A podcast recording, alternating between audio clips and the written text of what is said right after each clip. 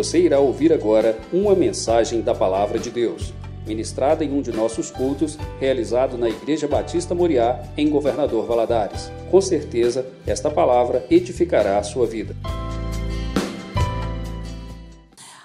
Nós estamos é, finalizando, na verdade, né, uma série de estudos sobre heróis do Novo Testamento.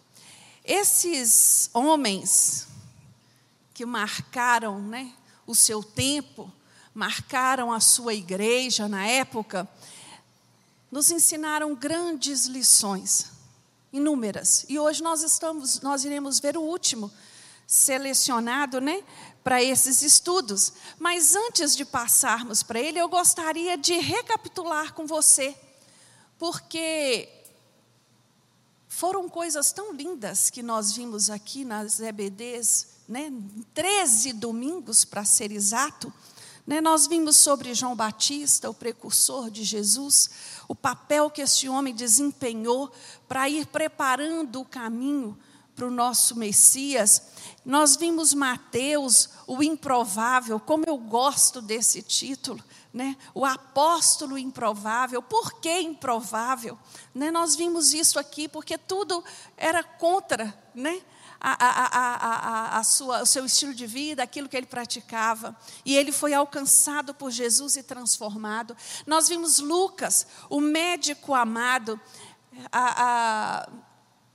as tradições, elas dizem que Lucas, quando converteu, largou tudo para seguir Jesus. Né? E, na verdade, ele foi seguir, acompanhar e ajudar Paulo. Ele teve um papel tremendo, relatando ali tudo o que ele vivenciou né? no, no meio da igreja.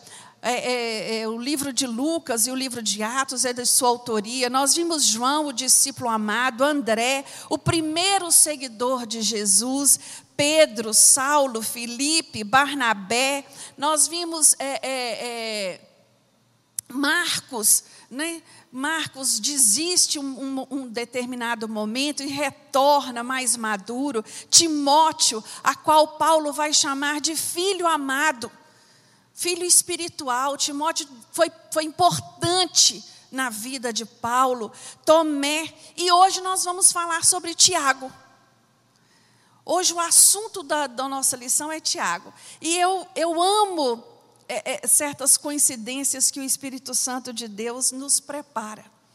Porque nós vamos, o último personagem dessa série é Tiago, e a partir de domingo nós vamos iniciar uma série de estudos sobre a epístola de Tiago. Olha que coisa linda. Então, quando nós entrarmos é, é, é, literalmente na epístola, você já vai saber muita coisa sobre esse homem, sobre este autor, sobre a vida dele e o que ele tem para nos ensinar. Amém? Então, quantos Tiagos existem no Novo Testamento? A figurinha aí já diz: quatro. Existem quatro Tiagos. No início, houve-se alguns questionamentos sobre a autoria dessa da epístola de Tiago, mas nós vamos ver no decorrer dos estudos que não há dúvida que ele, quem é ele. O primeiro Tiago, Tiago era um nome muito comum na época de Jesus. E o primeiro Tiago que nós vemos na Bíblia é o filho de Zebedeu. Ele foi um dos apóstolos. Lá em Mateus 10, 2, fala os nomes dos doze apóstolos e o Tiago, filho de Zebedeu, está aí, que é o irmão de João. Esse Tiago, ele fazia parte daquele grupo mais íntimo de Jesus, que era Pedro, Tiago e João. Não é?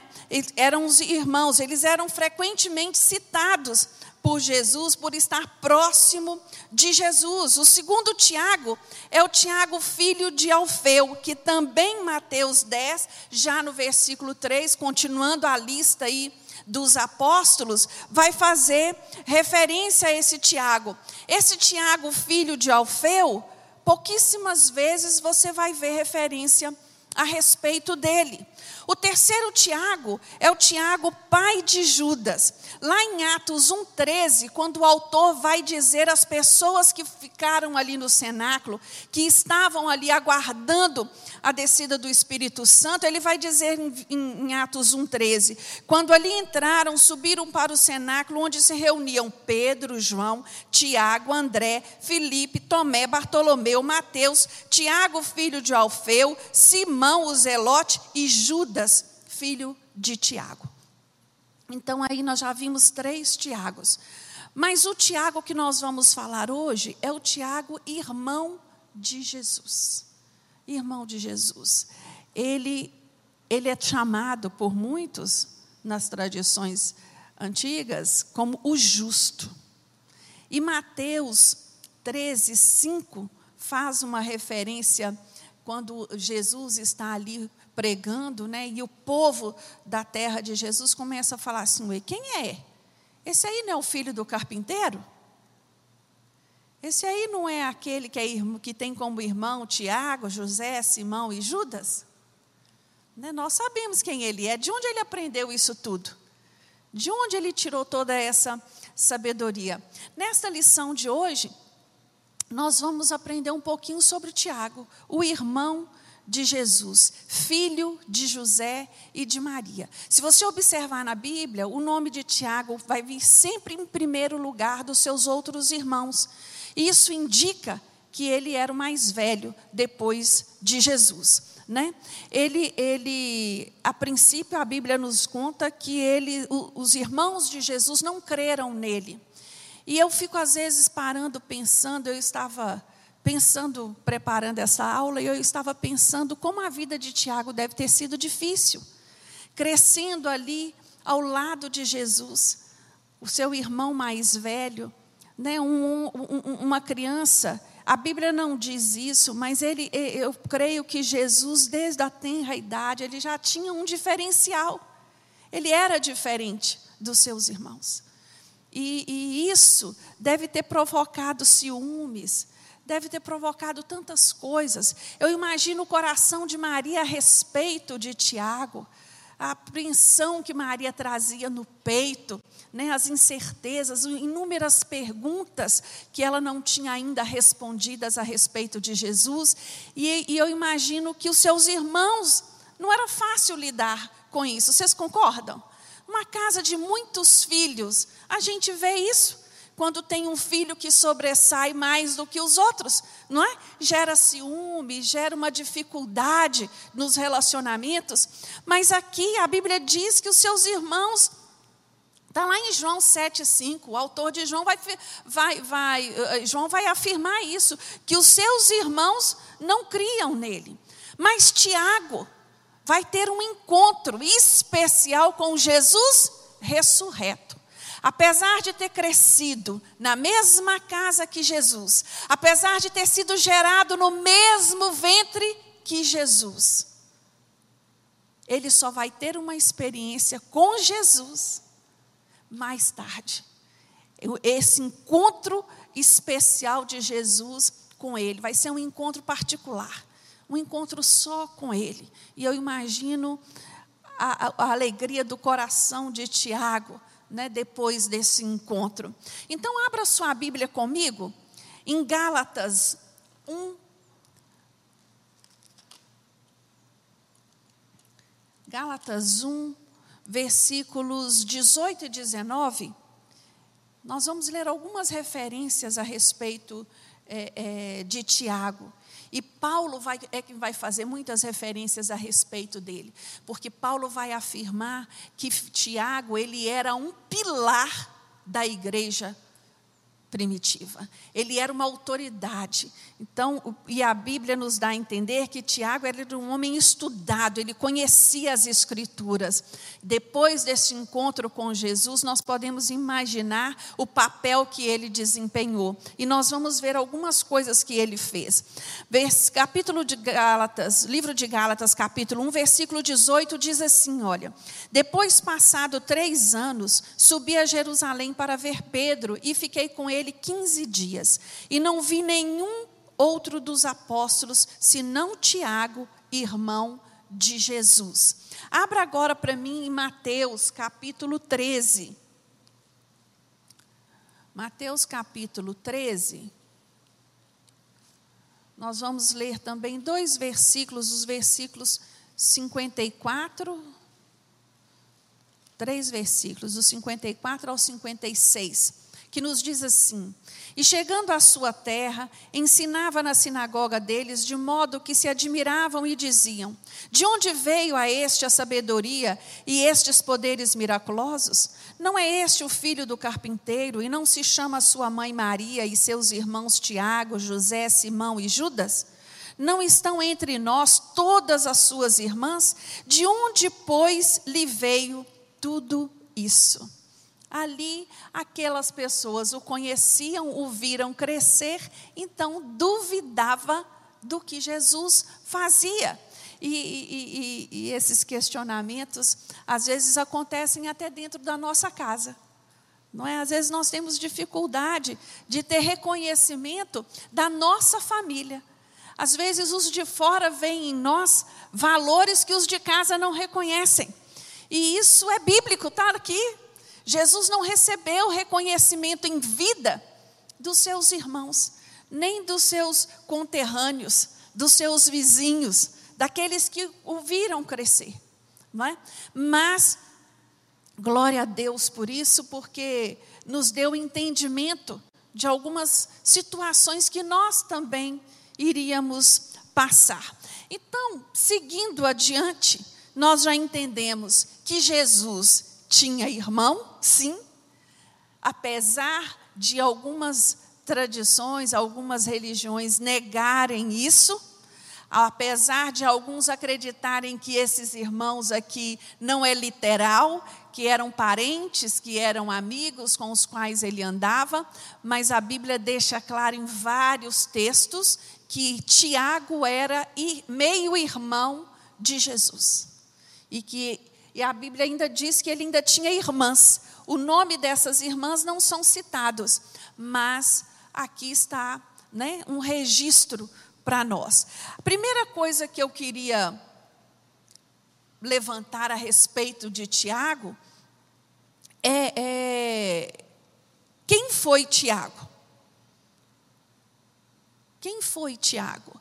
A Bíblia, pelo que nós lemos aqui, nos diz que Tiago ele, ele foi uma das seletas pessoas que encontrou com Jesus, ressurreto. Está lá em 1 Coríntios 15, 7. Né? Paulo vai dizer que depois foi visto por Tiago e depois por todos os apóstolos. Eu penso que o que Jesus tinha para dizer a Tiago, a Bíblia não diz isso, viu, meus irmãos? Isso aqui é conjectura minha. Eu penso que o que Jesus tinha para dizer a Tiago tinha que ser em particular. A conversa que Jesus teria com Tiago. Né? Eu, eu, eu penso assim, o que Tiago deve ter sentido naquele momento, porque Tiago conhecia as Escrituras e ele sabia das promessas que haviam nesse sentido, né? que, que, que o Messias iria ressuscitar, ele sabia disso. Então, o Espírito Santo ele, ele nos informa através de Paulo que Jesus sabia que seu meio-irmão precisava deste encontro pessoal e individual.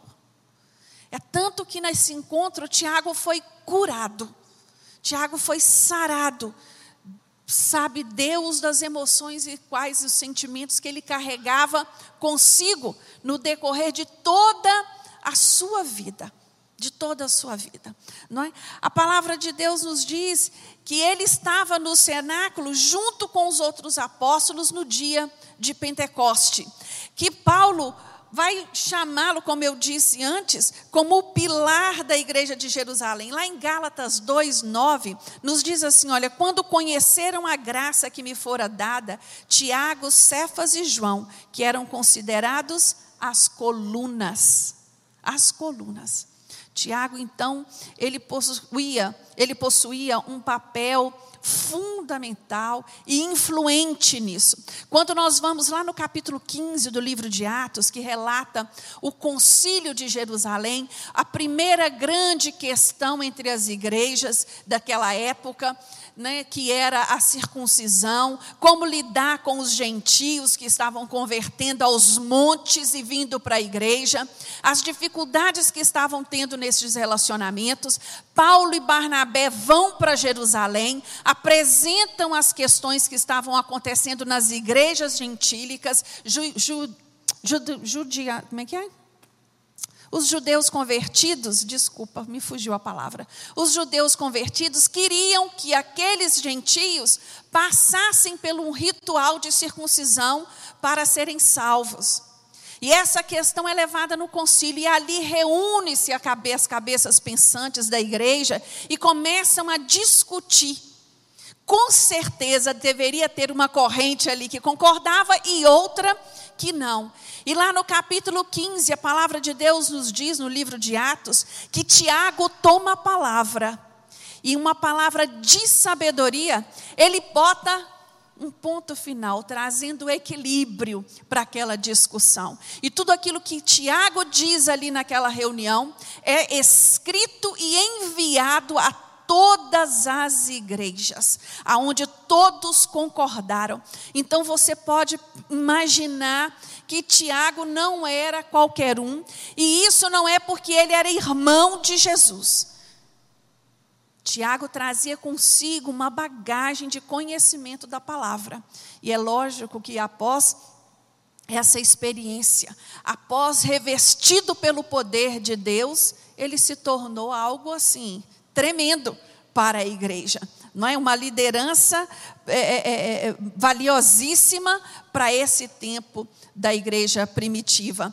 Então, quando nós é, Tiago, ele, quando Pedro sai da prisão, o que, que ele pede para os amigos? Vão avisar quem? Tiago. Então, Tiago, eu fico olhando, se nós fôssemos parar aqui para questionar algumas questões históricas. Né? Uma questão histórica, por exemplo, que a tradição romana de, considera Pedro o primeiro Papa, Pedro o, o, o, o apóstolo dos apóstolos. Quando nós olhamos para Tiago, você não tem a impressão de quem é o apóstolo dos apóstolos é Tiago? Se você for estudar afinco a, a importância do papel dele naquele momento e o reconhecimento dos outros pela sua liderança, não é? Você vai vendo que, que, que se a tradição romana tivesse colocado Tiago como o primeiro, nós teríamos dificuldades para questionar. Vocês estão entendendo o que eu quero dizer? Né? Historicamente, né? falando. Qual era a ambiência familiar de Tiago? Ele, como meio-irmão de Jesus, cresceu na mesma casa, e a Bíblia diz que José e Maria, eles eram uma família simples. É, é, ele era carpinteiro, e, e, e não, não, creio que deviam viver um, não deveria passar falta das coisas, mas era uma família simples, até porque aquela época a Judéia vivia sob o domínio romano, então não era fácil né, a, a, a, vivência ali. Ah, os evangelistas, eles, eles não falam muito sobre Maria quanto mãe de Tiago, né? E, e, e, não falam muito também depois da infância de Jesus. A última referência que nós vamos ter a respeito de Maria está lá no capítulo 1 do livro de Atos, no versículo 14 quando diz respeito a ela ali, quando todos estão indo para o cenáculo, e quem fazia parte daquele cenáculo. E lá vai estar dizendo Maria, mãe de Jesus, que ela estava ali. A, a, a, a, tradição diz que Maria morreu em Éfeso. Alguns questionam isso e acreditam que ela tenha morrido em Jerusalém mesmo. Existem até um túmulo lá que diz que, que é o dela né? A Bíblia nos diz que quem ficou cuidando de Maria foi João, não foi Tiago e nenhum dos outros filhos de Jesus. É, Jesus, os filhos de Maria. Jesus ali no Calvário, ele pede a João, ele incube João de cuidar de Maria. Porque nós não sabemos. Nós não temos resposta né, para esse questionamento. O perfil de José, poucas referências nós temos, né? mas quando nós olhamos para o relato, lá em Mateus, no capítulo 1, né, de tudo que, que aconteceu ali, do anjo aparecer a Mateus, a, a, a José, e dizer a ele que a sua noiva estava grávida. Não deve ter sido coisa fácil para aquele jovem. E, e, e, eu entendo que aquele jovem ele era muito temente a Deus, de um coração puro, de um coração justo, e ele aceita Maria depois, né, de toda a explicação que o anjo dá a ele. Mateus no capítulo 1, no versículo 19, ele diz que, que José era um homem justo. Ele, ele faz essa, essa menção né, a José. É, é, outra coisa são os irmãos de, de Tiago. Nós vemos em Mateus que ele tinha outros irmãos, que era Simão e Judas, e também que ele tinha irmãs. Mas nós não sabemos é, muito sobre eles. Lá no capítulo 1, de, de, do livro de Atos, quando faz menção ali aos apóstolos e aos discípulos que estão aguardando a descida do Espírito Santo, fala sobre os irmãos de, de Jesus. Provavelmente deveria ser Tiago e Judas, que estavam ali além da sua mãe, né? E talvez as suas irmãs. Como foi a conversão de Tiago? Como eu disse anteriormente, Paulo, ao escrever aos Coríntios, ele informa a igreja de Corinto o que aconteceu do encontro de Tiago com Jesus ressurreto. Que esse encontro ele, ele, ele aparece ali de uma forma individual para Tiago e transformando aquele incrédulo né, num fiel seguidor e um dos principais líderes. É, é, é tremendo isso, porque Tiago, ele, ele, ele deveria olhar para Jesus e duvidar de tudo que se dizia a respeito a Jesus. E quando ele tem aquele encontro, eu penso que na memória dele vieram todos os fatos, todas as experiências, todas as falas, todas as profecias, todas as promessas, e ali foi caindo a ficha. Verdadeiramente, Jesus é o Messias. E aqui eu gostaria de compartilhar com vocês os últimos dias de Tiago. Acredita-se que Tiago morreu entre os anos 69 e 70. Ele foi martirizado. Os sacerdotes da época queriam que ele negasse a Jesus que ele proclamasse que Jesus era um impostor e por se recusar a isso e pelo contrário dizer e testemunhar quem Jesus verdadeiramente é, os, os registros dizem que ele foi jogado do pináculo do templo. E ele morreu, então, é lindo isso, porque você vai ver, né? ele viveu uma vida do lado de Jesus. E no final ele morre por amor a Jesus, por entender né, quem, quem Jesus é.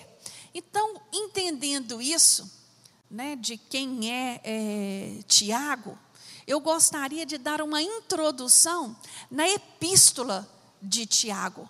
Porque essa epístola, apesar de pequena, e eu gostaria de te convidar durante esta semana, tirar um tempo para ler e meditar na, nos ensinamentos de Tiago, porque nós vamos estudar a partir de domingo que vem cada princípio, cada, cada questionamento que Tiago quis trazer à igreja. E é importante nós sabermos que a epístola de Tiago, ela é considerada uma, uma um guia prático para a vida cristã. Porque o que Tiago vai fazer ali, ele está escrevendo para crente. Ele está escrevendo, o público-alvo dele não é uma igreja específica. Ele está escrevendo a todos, para todos os cristãos, inclusive você e eu. Essa carta ela é altamente é, é, atual para os dias de hoje. Ela fala diretamente a nós nos dias de hoje e ela nos confronta a olhar para a nossa vida cristã e, e fazer um balanço. Né? Tiago, ele vai apontar na sua epístola, ele vai eh, tentar corrigir alguns erros dos seus leitores, e ele começa falando de fé sem obras. Fé sem obras diz respeito ao quê, irmãos? Uma vida crente sem coerência. Como é que eu posso dizer que tenho fé em Cristo Jesus e não ter amor?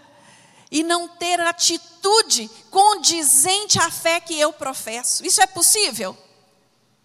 É, porque tem muitos assim. Mas é isso que ele vai questionar. Ele vai chamar a atenção. Fé sem obras é palavra sem atos. Eu falo, falo, mas as minhas ações não condizem não tem a ver. Ele vai falar sobre a censura, sobre a ambição, sobre amor desordenado, valor à riqueza, posição, tratamento depreciativo dos pobres, essa, e, e vários outros assuntos. Ela é um convite a nós a meditarmos na nossa fé e a nos levar, a nos tirar de uma fé inoperante. O que é uma fé inoperante? Eu declaro que sou salvo, eu declaro que creio em Jesus, mas a minha vida não condiz com essa declaração. É sobre isso que Tiago vai, dizer, vai, vai tratar nessa epístola. Ele vai escrever essa epístola para quem? Se você abrir lá no livro de Tiago, no capítulo 1, ele vai dizer assim: olha Tiago, servo de Deus e do Senhor Jesus Cristo, as doze tribos da dispersão, saudações. Ele escreve essa carta às doze tribos em dispersão. Depois do cativeiro da Babilônia, essas tribos se formaram novamente? Nunca mais. Nunca mais.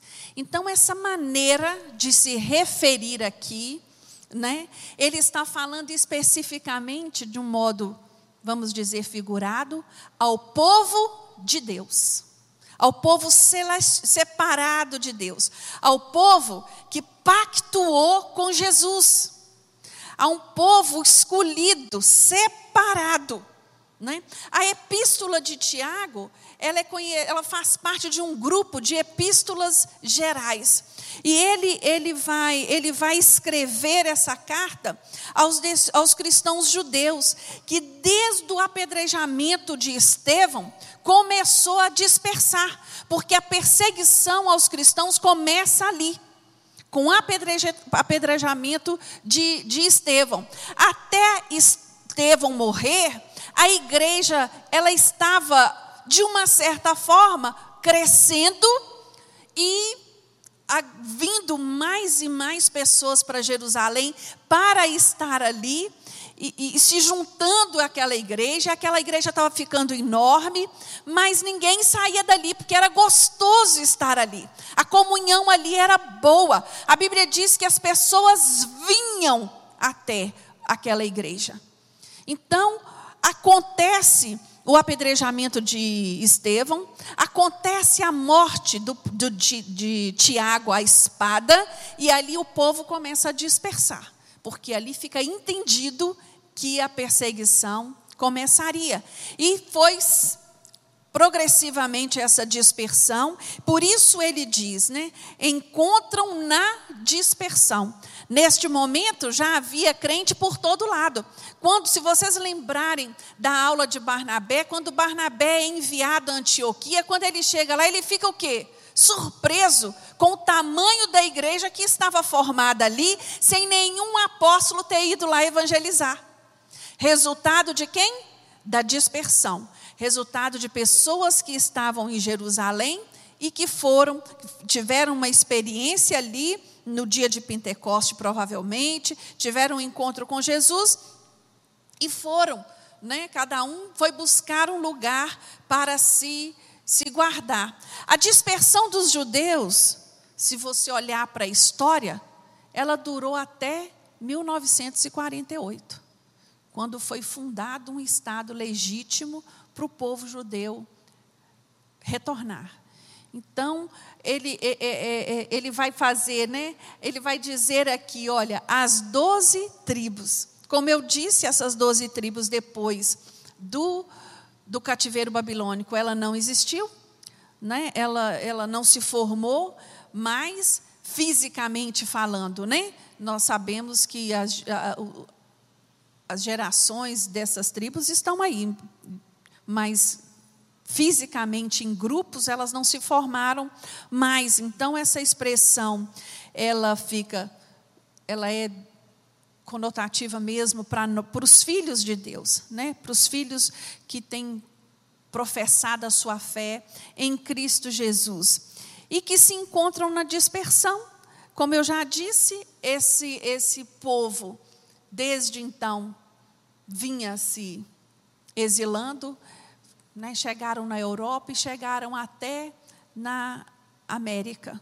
Então, é, é, tem judeu para todos os lados e eles e, e, e, Tiago não tinha uma maneira naquele momento, a única maneira que ele tinha de pastorear esses irmãos era através de quê? Das cartas. Né? Como Paulo fazia, era como eles faziam. Ele escreveu essa carta e enviou a esses irmãos.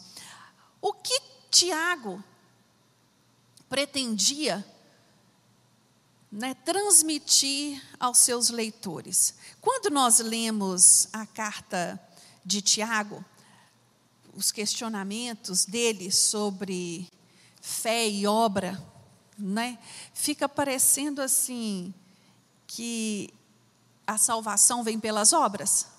Não, nós sabemos que não. Nós sabemos que a salvação ela vem pela graça. Mas a obra, ela é o sinal, ela é o fruto dessa vida transformada. Né? Aquele que é alcançado por Jesus, ele é transformado de tal maneira que a sua vida prática reflete a fé que ele professa ter. Então, há algumas religiões que confundem quando deparam com Tiago e pregam justamente isso que para você ser salvo, você tem que praticar boas obras. E é o contrário, eu pratico boas obras porque eu sou salvo e não para ser salvo. Tiago, ele deixa claro na sua carta que ele quer dar conselhos práticos, ele quer encorajar, ele quer corrigir alguns erros e algumas tendências de conduta daquela época. E, e, e, e o mais importante, ele quer confrontar os cristãos no seu relacionamento com a sua, com a sua responsabilidade na sua vida cristã. E isso é interessante porque isso fala conosco nos dias de hoje. Isso chama a nossa atenção para os dias de hoje, principalmente neste momento que nós estamos vivendo, neste momento de isolamento social, em que nós estamos nos afastando e muitos de nós nem sabemos o que o outro está passando. Nem sabemos. Nós estamos tão envoltos naquela bolha que é a nossa casa, que é a nossa família, que nós não temos assim noção do que o irmão ou do que a irmã está passando, o que está acontecendo na casa de um ou de outro. Isso é muito triste. Isso é triste porque vai nos esfriando, vai nos distanciando. Nós temos que lutar muito contra essa prática. Não digo aqui para você, ah, então eu vou aglomerar, eu vou. Não, não é nada disso. Eu estou dizendo assim, que nós tenhamos um olhar cuidadoso, né, para o nosso próximo. Se quando o Espírito Santo de Deus trouxer à sua memória alguém da sua igreja, do seu relacionamento, para um tempinho para ligar, para um tempinho para saber, para perguntar, para dar um oi, é, é, é isso que nós temos que ter em mente principalmente nesse tempo de, de, de, de pandemia. Não é? A, a, eu falo que Deus tem um amor tão especial pela nossa igreja, já assim, prevendo as situações, Deus foi criando circunstâncias para que nós pudéssemos atuar neste momento de pandemia. Eu não sei quantos de vocês se lembram quando a pastora Georgia trouxe o projeto da ação social para o dia de Santa Ceia. Quantos estavam aqui naquela reunião? Nós tínhamos ideia que iríamos passar por uma pandemia, Amanda? Era Deus preparando, porque Deus vê lá na frente, não é? E vocês não têm noção, talvez tenham, até tenham, de quantas vidas têm sido alcançadas por este projeto. E é maravilhoso porque eu tenho visto assim como a igreja tem se movido. Eu que estou aqui na sede em tempo integral, toda hora chega um.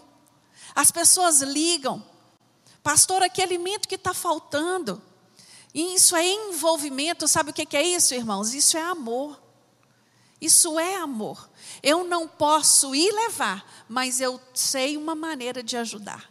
Né? Eu, tenho uma, eu tenho um mecanismo, eu tenho um canal, eu tenho um jeito de ajudar. E é isso que, que, que Tiago vem falar conosco, vem corrigir, vem nos chamar a atenção. Talvez muitos de nós não estamos passando dificuldade alguma, não estamos passando falta de nada e podemos acreditar que está todo mundo igual a nós, mas não não é verdade.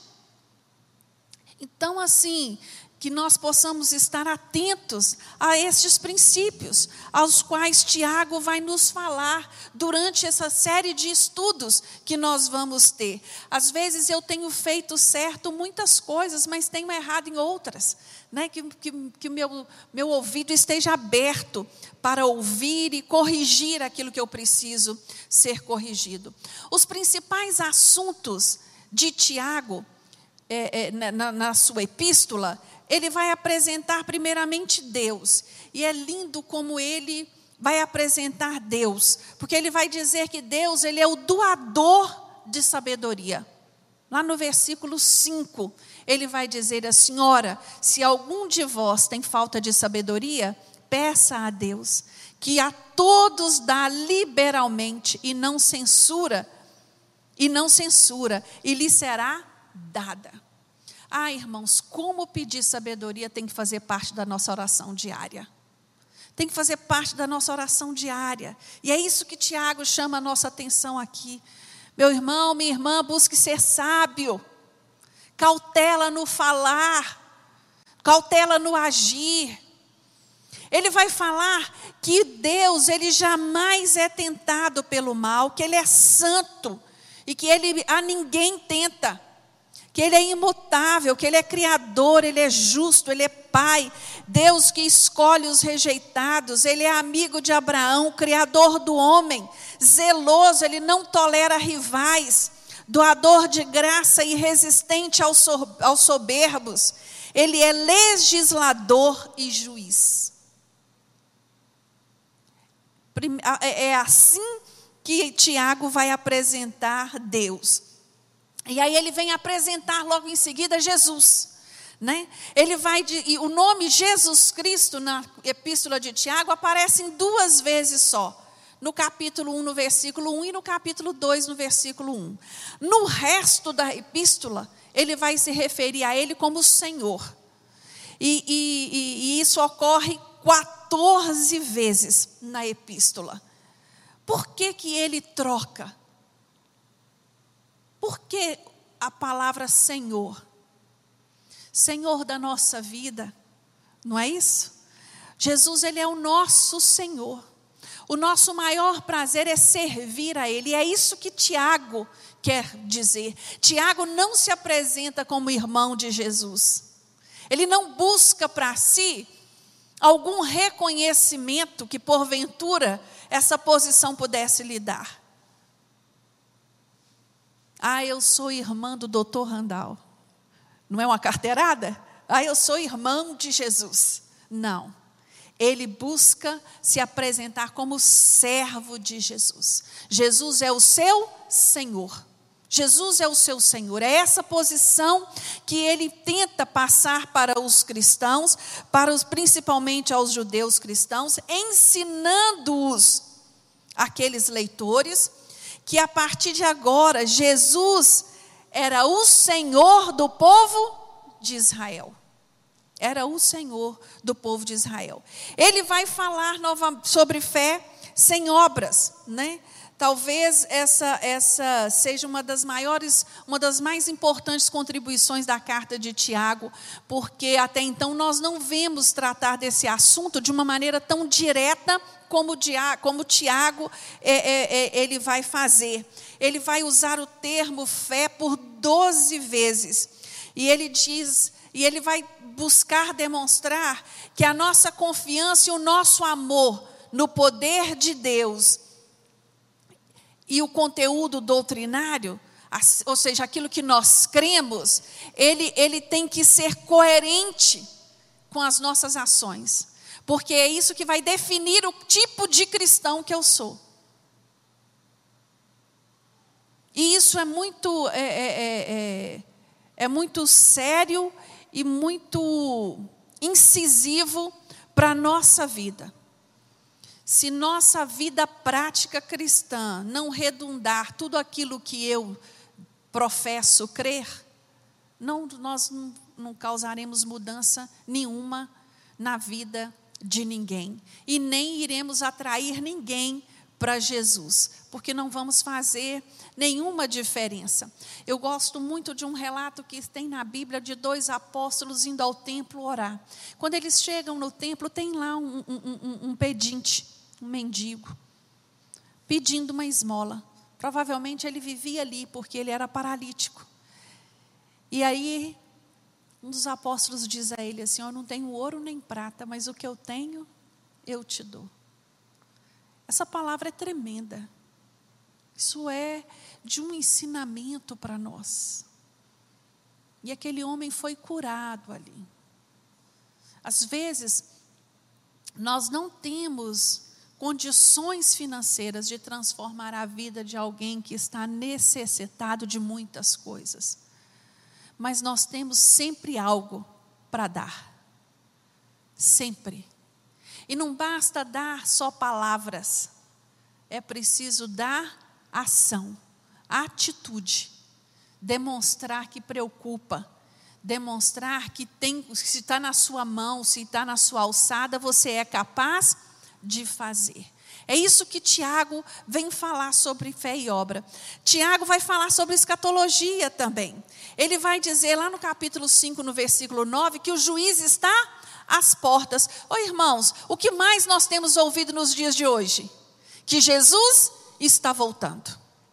Que Jesus está voltando. Isso é um lembrete para nós perseverarmos na nossa fé, para nós perseverarmos na nossa caminhada, para nós não nos descuidarmos, não nos descuidarmos com os inúmeros problemas e dificuldades que nos cercam.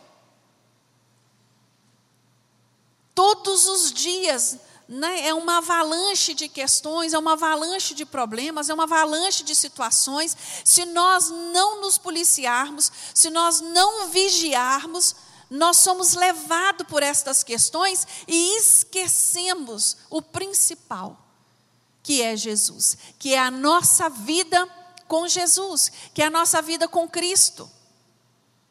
E isso tem que servir de alerta para nós, tem que servir de motivação, né, para que nós busquemos viver de uma maneira agradável a Deus, mas de uma maneira santa.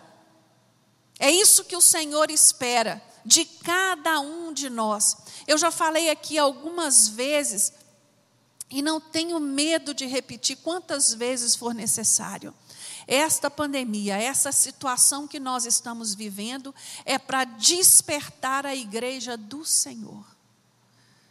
É para sinalizar para mim e para você. Não se acomode, não se acostume com as coisas. Não pense que tudo é natural e que tudo é normal. Eu estou voltando, aleluias. E o meu coração anseia por isso. O meu coração anseia. E é isso que nós devemos ter de entendimento. Tiago, ele vai tratar de uma das questões que ele vai tratar também é sobre a lei. Como ele estava escrevendo para judeus convertidos, ele não poderia deixar de falar, porque eles possuíam a mesma raiz racial. Então haviam ali incutido naqueles judeus convertidos alguns conceitos, alguns princípios difíceis de, de serem mudados. Levava-se tempo né, para isso. Então, ele, ele, vai, ele vai falar que a lei do Novo Testamento se cumpriu em Cristo Jesus. E que nós estamos debaixo da lei da liberdade. Ele vai falar isso lá no capítulo 1, no versículo 25. É lindo isso. Nós estamos debaixo da lei da liberdade. Agora nós temos que ter cuidado, que essa lei da liberdade não quer dizer que eu faço o que eu bem entendo, que eu faço aquilo que eu acho que devo, não. A nossa vida cristã ela é pautada na palavra. Quando ele usa esse termo liberdade, é liberdade daquele jugo pesado que era a lei, que era impossível o homem cumprir. É disso que ele está se referindo aqui. Livre, a liberdade né, de, de, dessas questões. Agora, ele fala também das questões éticas e, pra, e práticas da, da, da vida cristã, como as provações, que todo crente vai passar por ela, né, pela pobreza, pela riqueza, pela tentação, pela visita a órfãos e viúvas, pela sabedoria, acepção de pessoas, mau uso da língua, mundanismo, soberba, maledicência, omissão na prática do bem, opressão dos ricos, queixas, juramento, oração e apostasia. É interessante porque aqui ele está escrevendo para mundano? Não. Ele está escrevendo para crente. E isso chama a minha atenção e eu acredito que a sua também, porque nós é, é, é, somos tentados, né? Às vezes, a, a, a certas práticas. Por isso, ele vem escrever para chamar a atenção da igreja, para prestarmos atenção naquilo que desagrada a Deus, que não condiz com a prática de fé, né? o mau uso da língua, ah, como o Tiago fala bem desse assunto, como ele aborda isso com sabedoria, como nós deveríamos colocar um freio na nossa boca, como nós devemos aprender a guardar mais para nós e não falar tudo que nós pensamos. Eu fico olhando hoje, com o advento da internet, meu Deus do céu, todo mundo tem opinião para dar de todo tipo de assunto. Que coisa mais cansativa. Nós temos que tomar cuidado com isso. Se eu não tiver uma palavra boa, se eu não tiver algo verdadeiro, se eu não tiver algo puro para dizer, que eu fique calado. Que eu fique calado. Eu tenho que ficar é, é, expressando a minha opinião a respeito de tudo? Não. O mau uso da língua é um dos principais motivos da aprovação na vida do crente. Nós podemos evitar muitos problemas guardando mais, falando menos. E Tiago ele vai abordar esse assunto de uma maneira tremendo, e nós vamos ver isso nas lições seguintes. Ele vai falar da maledicência, que é aqueles comentáriozinhos, né? Que parece que não tem nada, mas tem tudo ali de mal para ser dito. Isso é feio para crente. Isso é coisa que crente não se coloca no papel a fazer. E é sobre isso que Tiago vai chamar a nossa atenção: de, de, de, de coisinhas pequenas e outras maiores, é lógico, mas que interfere na nossa prática cristã, que interfere no nosso testemunho, que interfere. E isso nós temos que tomar muito cuidado.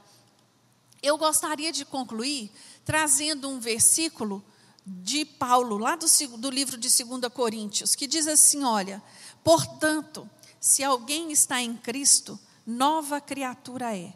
As velhas coisas já passaram, tudo se fez novo. Irmãos, nós colocamos vinho novo em odre velho? Não. O homem e a mulher, o jovem, que tem um encontro real com Cristo, ele tem que dar lugar para o Espírito Santo de Deus transformar a sua vida. Ele tem que dar lugar ao Espírito Santo de Deus remover da sua mente todo pensamento que não provém do Senhor, que não condiz né, com, com aquilo que a palavra de Deus fala de mim e de você como homem e mulher transformados. Isso é uma questão que Tiago vai tratar com muita propriedade. Né?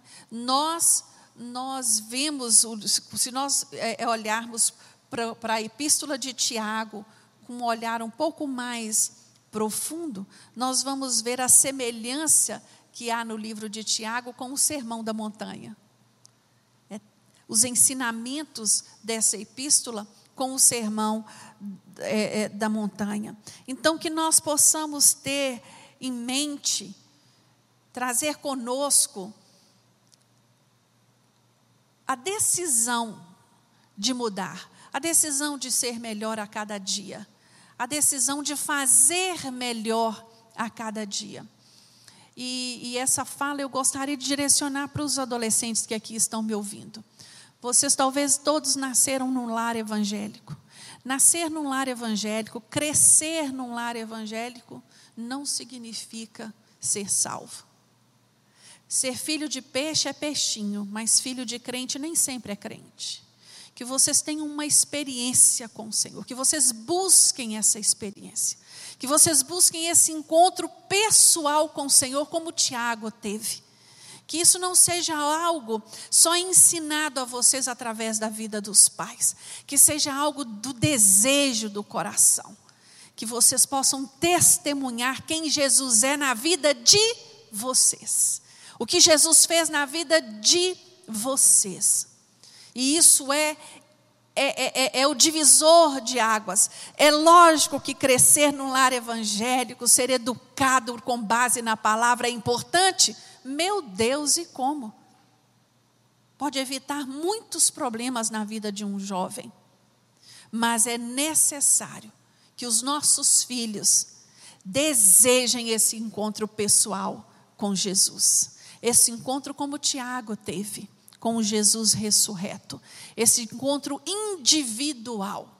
Nós ensinamos os nossos filhos a orar, nós ensinamos os nossos filhos a vir à igreja, nós ensinamos os nossos filhos a ofertar, nós ensinamos os nossos filhos os princípios da nossa fé. Mas esse encontro é só Jesus. E ele é marcante. Amém? Tenho certeza que todos vocês aí já foram marcados por este encontro.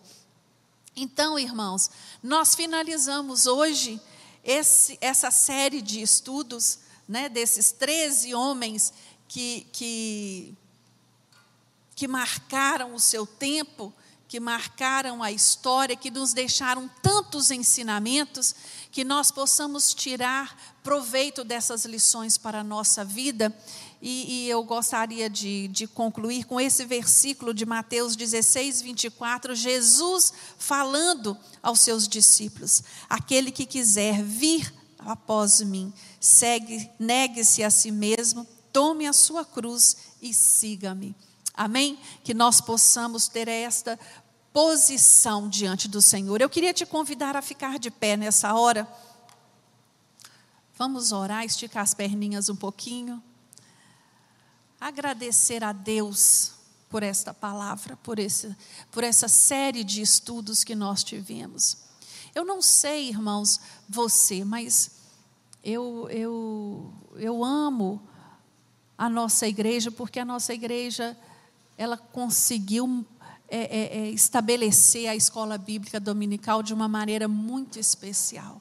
E esse tempo, ele é um tempo precioso é um tempo de ensino. Eu estou assim ansiosa pelo dia que nós pudermos dividir as classes, estarmos em grupos menores, estudando naquele molde que nós estudamos, estávamos estudando anteriormente. Não sei você, mas como era maravilhoso, né, termos um contato mais direto, poder participar, perguntar, aquele tempo e que nós estejamos orando neste sentido, não é? Senhor, meu Deus, obrigado, Deus. Obrigado por este tempo de estudo da tua palavra. Meu Deus, obrigado, Senhor, porque a tua palavra ela nunca volta vazia. E eu sei, meu Deus, que muitos dos seus filhos que estão aqui presentes e aqueles que estão nos ouvindo foram impactados pelo Senhor nesta manhã. Meu Deus, abençoa-nos a, a, a, praticar aquilo que foi ensinado nesta manhã. No nome de Jesus oramos. Amém.